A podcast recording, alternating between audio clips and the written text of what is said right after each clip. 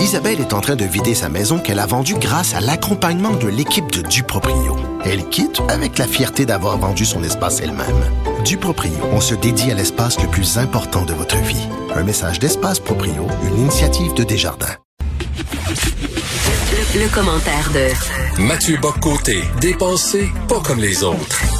À Cube Radio, on est prêt à tout pour vous informer. On ne recule devant rien. La preuve, notre invité a regardé pas un, pas deux, mais les trois débats du PQ. Voici un homme qui s'est sacrifié personnellement pour vous informer. Mathieu Bocoté, merci.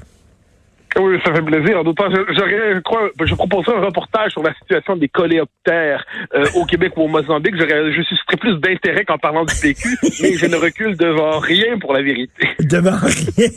Alors hier, écoute, euh, on le dit souvent, hein, toi et moi, c'est que euh, une course à la chefferie est un exercice très délicat, très difficile. C'est-à-dire que tu veux avoir des, des, confrontations d'idées, mais tu veux pas non plus saloper la réputation de ton parti. Et hier, Guy Nantel, qui a dit que le gouvernement marois, c'était un peu n'importe quoi, puis qu'ils ont, ils ont pris une, extrêmement mauvaise décision avec euh, la cimenterie McGuinness, il avait peut-être raison, sauf que on dirait qu'il tirait sur le PQ, là. Oui, ben faut dire que c'est pas l'élément principal du débat. Moi, ce qui me frappe là-dessus, c'est ce qu'on en a rapporté. Euh, Nantel a fait deux. Euh, son commentaire d'introduction se voulait assassin pour chacun des candidats. Euh, il tombait plutôt à plat. Euh, d'ailleurs, il était plutôt décalé. Pour le reste du débat, il s'est fait plus calme. Puis quand il a attaqué là-dessus, bon, c'était ça, ça faisait de la nouvelle. Mais le cœur du débat n'était pas sur ça. Le, débat, c'était nationalisme et environnement. Et, et moi, ce qui me, me frappe dans le débat, c'est, il était très révélateur finalement. Pour ceux qui l'ont suivi, nous devions au moins être dix. Euh, C'était un, débat qui n'était pas sans intérêt sur la question du nationalisme, par exemple. Alors, si on y va les quatre candidats très rapidement, euh, Sylvain Gaudreau ferait un excellent chef du Parti vert. Euh, il est passionné hmm. lorsqu'il parle d'environnement. Il est passionné, il en parle de manière compétente, il en parle de manière assurée. C'est simplement lorsqu'il parle de nationalisme qu'il est moins convaincant. Il est pourquoi? Parce il peine à aborder la question. Dans son discours d'introduction c'était fascinant. Euh, un mot sur le nationalisme, sur le Québec pays français, et tout le reste sur l'écologisme. Et comme il a le temps d'aborder des questions essentielles, immigration, langue, tout ça, il était d'une, euh, il était dans la stratégie de l'esquive, comme s'il ne voulait pas en parler, mhm. soit parce qu'il s'en fiche, soit parce qu'il pense que ses positions seraient pas payantes là-dessus. Mais bon, c'est un homme compétent, mais c'est simplement, c'est, il est candidat à la chefferie du Parti Vert, disons ça comme ça.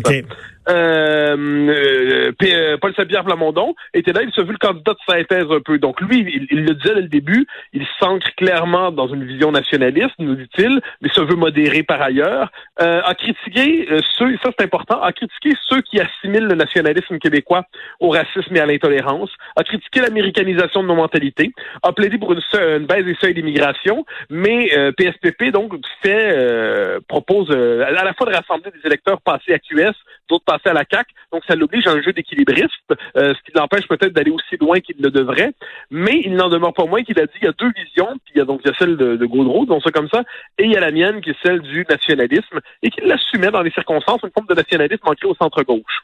Frédéric Bastien, alors lui, c'était sa soirée. Euh, ah Identité, immigration, ben c'est Et là, sur l'immigration, Bastien a été très, très, très, très bon. Euh, il parlait franchement, il parlait clairement, il parlait. C'est comme il y a, il y a euh, Bastien a l'avantage de ne pas avoir de surmoi politiquement correct.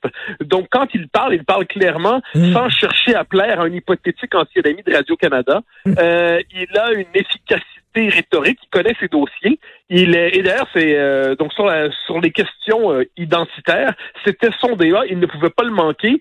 Et il l'a pas manqué, c'est un bon débat pour lui. Euh, je ne pense pas qu'il va, l'emporter parce que les sondages laissent croire que c'est il pas du tout parti pour ça, mais il a confirmé, je pense que c'était la chose importante pour lui dans cette course. Il est c'était un intellectuel, c'est toujours, mais c'est devenu un homme politique. Et ça, c'était, il a réussi le passage. C'est pas toujours réussi pour des intellos. Donc ça, franchement, c'était réussi. Et enfin, Nantel, et là, c'est là qu'il y a eu une espèce de choc il y a un paradoxe chez lui. Il se veut le candidat de la transgression, mais il n'est transgressif que dans le style agressif. Hmm. Euh, mais sur le fond des thèmes, on l'a vu sur l'immigration, Bastien a été assez bon avec Nantel lorsqu'il lui a dit, parce que Guy Nantel dit, il faut une politique, il faut une grande étude sur l'immigration pour savoir ce qu'il en est. Et là, Bastien a pris la peine de lui dire, mais elles existent ces. Ben oui, il y en a plein. Est-ce que, est-ce que tu es au courant? Les connais-tu? Est-ce que tu as lu Dubreuil Marois? Est-ce que tu as lu le livre de Jacques Houle? Est-ce que tu connais les travaux de Putnam? Est-ce que tu connais ces choses-là? Parce qu'elles existent, ces choses-là. Euh, et là, on voyait que manifestement Nantel, sur ces questions-là, était plus ou moins à l'aise. Donc, soit parce qu'il croit vraiment qu'il n'y a aucune étude qui a été faite jusqu'à présent, et puis là, ben, il dit qu'il en faut une, mais ça, bon, on a envie de dire, va faire ses devoirs, ou il connaît ces questions-là, puis il s'est dit, je veux pas aborder trop la question de l'immigration parce que ça pourrait être compromettant. Je ne sais pas. Mais, mais, mais le, fait, le fait d'avoir des études sur l'immigration, c'était pas la position de Gaudreau, ça aussi? Oui, ben gros, exactement. Ben Il y a des positions semblables, euh, avec cette différence que Nantel, et c'est ça le paradoxe de Nantel.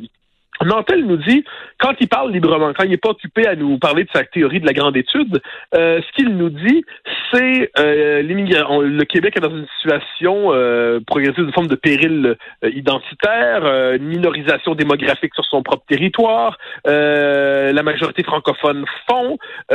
donc tout ça, il, il, il, le dit clairement. Mais quand vient le temps d'agir, il c'est comme il, il bute sur l'espèce de prétention scientifique. Bon, c'est un peu bizarre parce que, comme je le redis, ces études-là existent et ils mm. peinent à les assumer. Il y a des choses, on peut se dire là-dedans, ça, ça me semble fondamental. Ça, c'est aussi Rose sur l'immigration. Euh, on nous dit les études, les études, mais on, ils devraient oublier, pas oublier que la, la question de l'immigration n'est jamais complètement dépolitisée. Mm. Selon qu'on mm. donne plus d'importance, par exemple, si on est le Parti libéral, on donne beaucoup d'importance à l'idée qu'il faut augmenter les seuils parce que ça diminue chaque année, chaque décennie, la possibilité que l'indépendance du Québec se réalise un jour. Hein ça, ça fait partie du calcul libéral. Moi, j'appelle ça des seuils d'immigration favorables au Parti libéral. Quand on est euh, le, le, patronat, on espère, euh, on espère avoir des seuils élevés pour avoir une main d'œuvre à bon marché qui fait pression sur les salaires, fait pression à la baisse sur les salaires, qui retarde les investissements nécessaires euh, à la à la révolution technologique. Quand on est souverainiste ou nationaliste, normalement, on devrait s'intéresser particulièrement aux Français. On devrait s'intéresser aux capacités d'intégration. On devrait s'intéresser à la question des accommodements raisonnables. On devrait s'intéresser à la question de la convergence culturelle. Et là, on nous dira quelquefois que ça, c'est la position préférée des, euh, je dirais, des, danseurs euh, qui veulent tout éviter, la, éviter toute querelle. Ils vont nous dire la question, c'est pas le nombre, la question, c'est l'investissement pour l'intégration. Mais bien sûr que non. Le nombre compte. Si on hmm. reçoit 1000 personnes, on n'aura pas besoin de grandes mesures d'intégration. De, si on en reçoit 10 000, on n'aura pas besoin de grandes hmm. mesures parce que euh, les processus sociologiques d'intégration fonctionnent. Si vous en recevez un million, eh bien, vous avez beau avoir la politique jacobine, française, euh, assimilationniste, la plus volontariste de l'histoire humaine, ça change rien. Le poids démographique est plus fort que vos politiques. Donc, ce débat-là, il était important. Il n'a pas été esquivé. Euh, et donc, se, cacher, se, cacher derrière les études, à un moment donné, il faut que les politiciens euh, prennent, euh, c'est à eux autres à ben, décider. Là.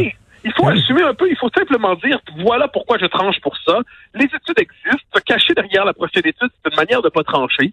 Il faut assumer ses idées, me semble-t-il. Il n'y a rien d'honteux à avoir les différentes positions, mais il faut les assumer. Il faut cesser de se cacher derrière la technocratie. C'est pour ça que il y a deux, il y avait deux positions ennemies hier. C'est-à-dire, il y a la, il y a la position euh, claire, euh, Bastien et PSPP, qui disent on baisse les seuils parce que l'intégration fonctionne pas. Il y a la position Godreau, qui est la position, on va faire des études, la technocratie va s'en charger, puis à un moment donné, on va trancher, mais c'est le refuge technocratique. Puis il y a Nantel qui, lorsqu'il parle librement, dit oui, manifestement, euh, on en reçoit trop, puis on n'est pas capable d'intégrer. Puis lorsque vient le temps de trancher, dit oui, il nous faut des études et je veux pas me prononcer. Bon, euh, c'est une espèce d'étrange jeu. Les militants choisiront à partir de là. Et toi, tu as vu les trois débats et euh, c'est seulement trois débats qu'il y a. Qu a mais euh, c'est quand, c'est quand le vote bientôt? C'est euh, premier, je pense du 5 au 9 novembre, au décembre, pas que je le 5 au 9 octobre. OK, alors bon, qui, qui, tu, qui tu dis gagnant de ces trois débats-là, selon toi? Euh, je, premièrement, je pense que c'est certainement pas les membres et les militants, parce qu'il y a quelque chose à falloir reprocher aux, aux apparatchiks du PQ d'avoir fabriqué des questions, des, euh, des formules de débat qui permettaient pas vraiment aux, opinions de s'exprimer. Euh, hier, les candidats ont imposé les thèmes au-delà des questions posées. Ça vaut la peine de le dire. Je dirais que globalement, euh, il n'y a pas de, de grand gagnant des quatre débats. Mm. C'est-à-dire ça, puis c'est peut-être c'est peut-être le problème, c'est-à-dire Nantel devait espérer, je crois, par exemple, euh, éclipser tous les autres. C'est pas le cas. Euh, Gaudreau devait probablement dire ma compétence va écraser toutes les autres. Eh bien non, c'est pas le cas. PSPB devait se dire je suis la jeunesse, le renouveau. Est-ce que c'est est-ce que ça éclipse tous les autres facteurs Non, c'est d'autres facteurs comptent. Puis Bastien a des vigueur intellectuelle, mais est-ce que ça suffit à, écarter tous les autres euh, facteurs? C'est pas le cas non plus. Donc je crois que ce qui va compter vraiment, ça va être la capacité des machines dans les euh, parce que normalement les machines électorales, bon, ça, ça fait partie de la légende urbaine, mais là ça va compter pour être capable de mobiliser un très petit nombre de membres finalement, pour être capable d'avoir la prochaine euh, de remporter le vote. Une chose me semble certaine, cela dit, ceux qui parlent franchement ont tendance à gagner la sympathie des membres. Ceux qui ne se cachent pas derrière la rectitude politique ont tendance ben, à gagner la sympathie des membres. De ce point de vue-là, PSPP et Bastien, me semble-t-il, ressortent du lot ben, dans les circonstances. Je suis content. que les autres sont pas à la hauteur. Ben, je suis content qu'on on donne euh, la chance à des libres penseurs. Et écoute, tu as regardé les trois débats. Maintenant, je te donne la, je te donne la permission de regarder un bon film de Chuck Norris. Ah, formidable! Je pourrais prendre pour Chuck qui gagnerait et qui sauverait l'accident en Amérique. Mathieu côté bonne journée, salut. Au grand plaisir, bye bye.